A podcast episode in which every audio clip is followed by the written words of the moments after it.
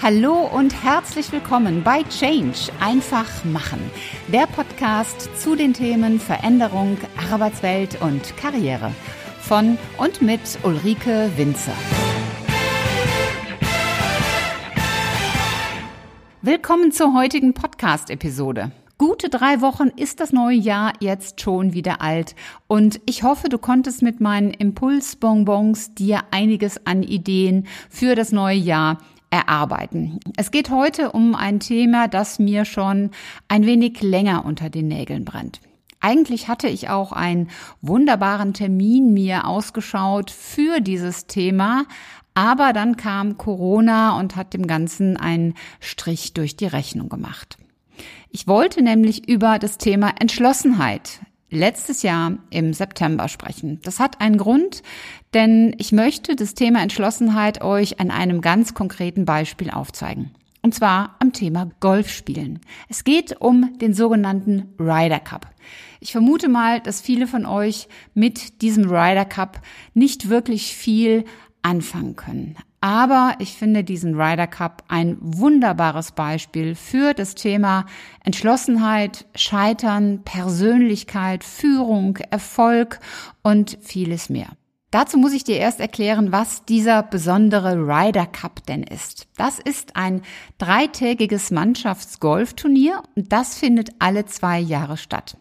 Hat also zuletzt im Jahr 2018 stattgefunden und hätte wieder letztes Jahr im September 2020 stattfinden sollen, wenn da nicht Corona gewesen wäre. Dieses Turnier wird zwischen den besten Golfspielern Europas und der Vereinigten Staaten von Amerika ausgetragen. Und der Austragungsort wechselt dann jeweils zwischen den beiden Kontinenten. Wer das Ganze dann auch live in einer Übertragung im Fernsehen verfolgen will, muss dann alle vier Jahre, wenn es in Amerika stattfindet, auch gewisse Nachtschichten vor dem Fernseher einlegen. Dieses Turnier ist vor allen Dingen ein reines Prestigeduell.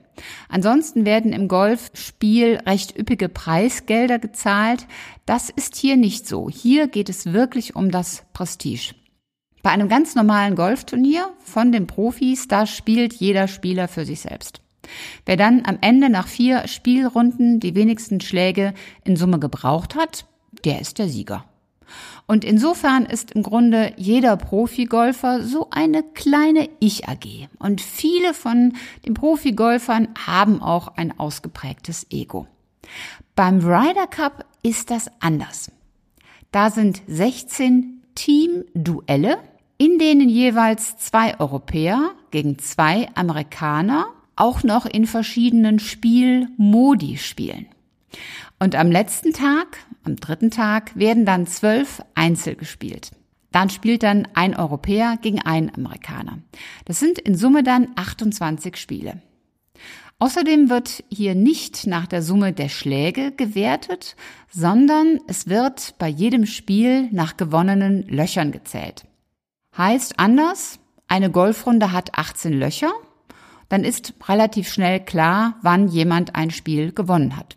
Es kann auch sein, dass ein Spiel unentschieden ausgeht, also 9 zu 9 Löcher, das geht auch. Dann ist es nachher ein halber Punkt pro Kontinent. Für dieses Turnier wird dann auch eine echte europäische Mannschaft gebildet. Aus verschiedensten Ländern, Italien, Schweden, Spanien, Irland, Großbritannien, ich sag nur Diversity lässt grüßen. Die ansonsten dann als Ich AG handelnden Spieler müssen nun als ein Team zusammen agieren und sie müssen sich gegenseitig unterstützen. Sie müssen sich absprechen, sie müssen taktisch spielen und das gilt natürlich auch für die US-Amerikaner. Wobei diese natürlich alle die gleiche Nationalität besitzen und da ist es vielleicht manchmal auch mit der Sprache ein wenig einfacher. Ich gestehe, ich liebe dieses Turnier. Es ist komplett anders als ein normales Golfturnier. Es ist super spannend, es ist voller Emotionen und es ist mit hoch überraschenden Entwicklungen, die wirklich einiges über Motivation und Teambuilding aussagen. Zuschauer und Spieler, alle sind wie entfesselt. Zuschauer wirklich in amerikanischen Kleidungsstücken, mit amerikanischen Hüten und Fahnen und auch die Europäer sind in ihren Nationalfarben vertreten. Es hat schon so ein bisschen was von Karnevalscharakter. Die Spieler wachsen über sich hinaus. Das ist unbeschreiblich, sowohl spielerisch als auch menschlich. Profigolfer, die so in der normalen Saison unterdurchschnittlich spielen, laufen hier plötzlich zur Höchstform auf, als wären sie ausgewechselt.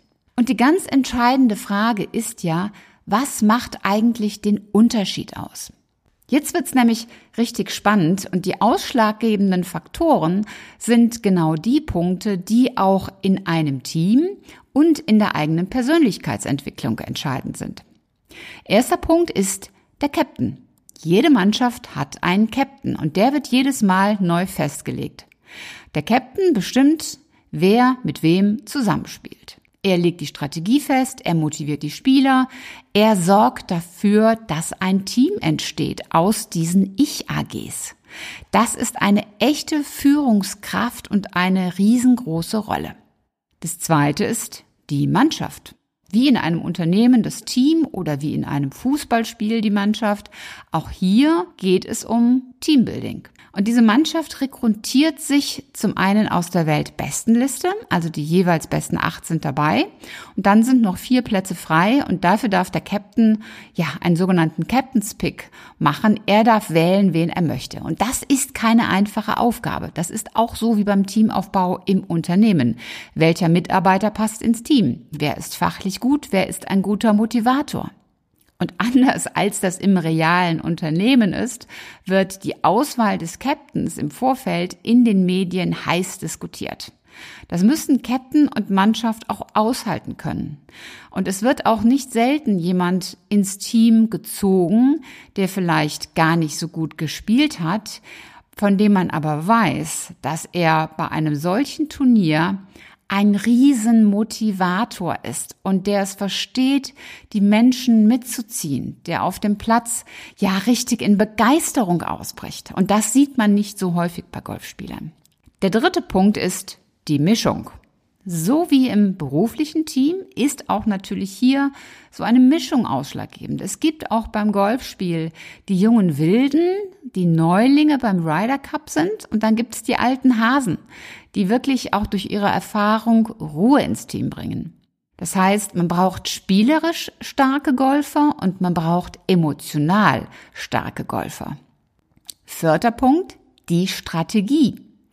Wer spielt wann und wie oft? Welcher Spieler spielt mit wem zusammen?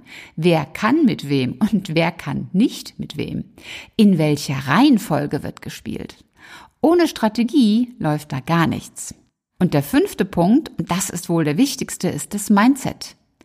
Wie sehr wollen die jeweiligen Spieler den Sieg? Wie sehr sind sie bereit, die Ich-AG zu verlassen, um als Team zu gewinnen. Und das heißt auch, das eigene Ego zugunsten des Teams zurückzustellen. Das kann nicht jeder.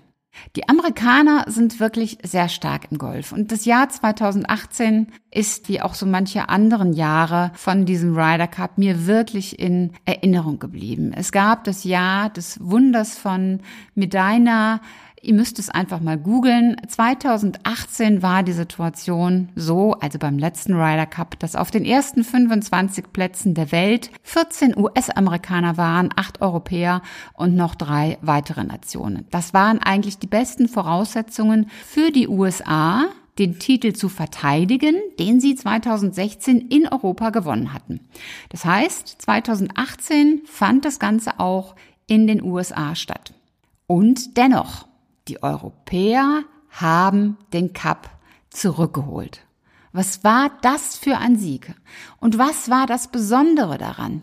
Der europäische Captain Thomas Björn wurde befragt, was ausschlaggebend für diesen Sieg war. Und er sagte diese bemerkenswerten Worte. Determination made the difference. These twelve really wanted it bad and they wanted it together. Die Entschlossenheit machte den Unterschied. Diese zwölf wollten unbedingt und sie wollten es zusammen. Ja, Genau das war's. Wer sich das Turnier angeschaut hat und die Spieler einzuordnen wusste, der konnte sehen, dass bei den Amerikanern zwölf Ich-AGs am Werk waren. Bei den Europäern war es jedoch eine Mannschaft. Entschlossenheit. Diese Haltung ist der Kernfaktor schlechthin. Mit diesem Wissen solltest du dich fragen, bist du in den letzten Monaten mit wichtigen Themen nicht weitergekommen? Wurden Projekte im Job abgebrochen oder eingestellt? Wurden Vorhaben im Beruf oder im Privaten nicht umgesetzt? Frag dich einmal, wie entschlossen warst du wirklich? Und deshalb überleg dir bei den Themen für dieses Jahr, für diesen Monat, für die kommende Woche, überlege dir das Folgende. Wie entschlossen bist du wirklich, wirklich, wirklich, die Dinge anzugehen und erfolgreich umzusetzen? Kannst du aus tiefster Inbrunst sagen, ja, das will ich? Was brauchst du, damit du entschlossen handeln kannst? Wie sieht dein Plan aus? Wer unterstützt dich? Wer ist dein Trainer, dein Captain, dein Coach und Mentor? Welche Hilfestellung bringt dich dazu, Entschlossenheit aufzubauen, wenn du sie nicht hast? Die großen Erfolge entstehen aus wirklich tiefster Entschlossenheit was immer du dir vorgenommen hast für dieses Jahr, für diesen Monat und auch für dein Leben. Deine eigene Entschlossenheit ist der Schlüssel. Und die wünsche ich dir, dass du deine Dinge mit Entschlossenheit angehst.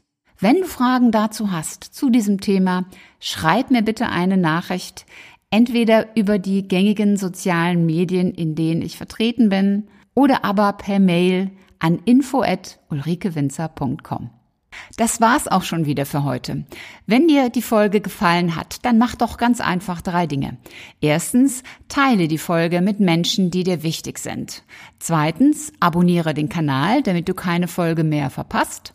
Und drittens, hinterlass mir gerne eine, am liebsten 5-Sterne-Bewertung bei Apple Podcast und eine Rezension. Ich freue mich in jedem Fall, wenn du auch beim nächsten Mal wieder mit dabei bist. Und wenn du Fragen oder Anregungen hast, dann schreib mir eine Nachricht. Alle Kontaktdaten findest du in den Show Notes. Und bis zum nächsten Mal. Sei großartig und mach einfach Change. Deine Ulrike Winzer.